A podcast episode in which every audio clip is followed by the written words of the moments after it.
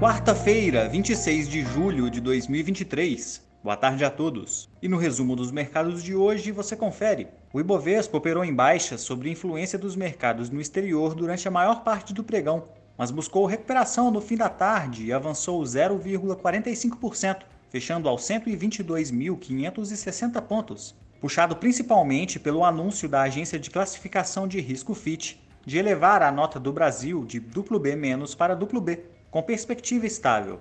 De acordo com a agência, a mudança na avaliação reflete em um desempenho macroeconômico e fiscal melhor do que o esperado.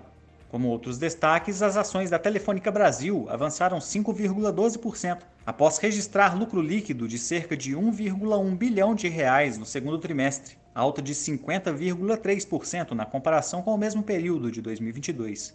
Já as ações da Neo Energia recuaram 6,28% após um lucro líquido de 728 milhões de reais no segundo trimestre de 2023, demonstrar queda de 32% na comparação anual. O dólar à vista, às 17 horas, estava cotado a R$ 4,73, em baixa de 0,46%.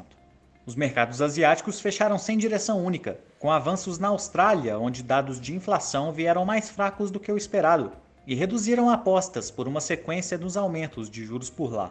No Japão, o índice Nikkei caiu 0,04% e na China, o índice Xangai Composto recuou 0,26%.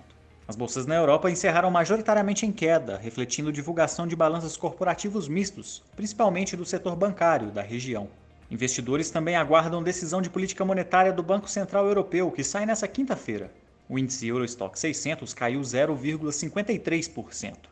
Já os mercados americanos fecharam de maneira mista, com todas as atenções voltadas para a decisão do Federal Reserve, que elevou em 25 pontos base a taxa de juros americana e ainda não dando por finalizado o ciclo de aperto monetário.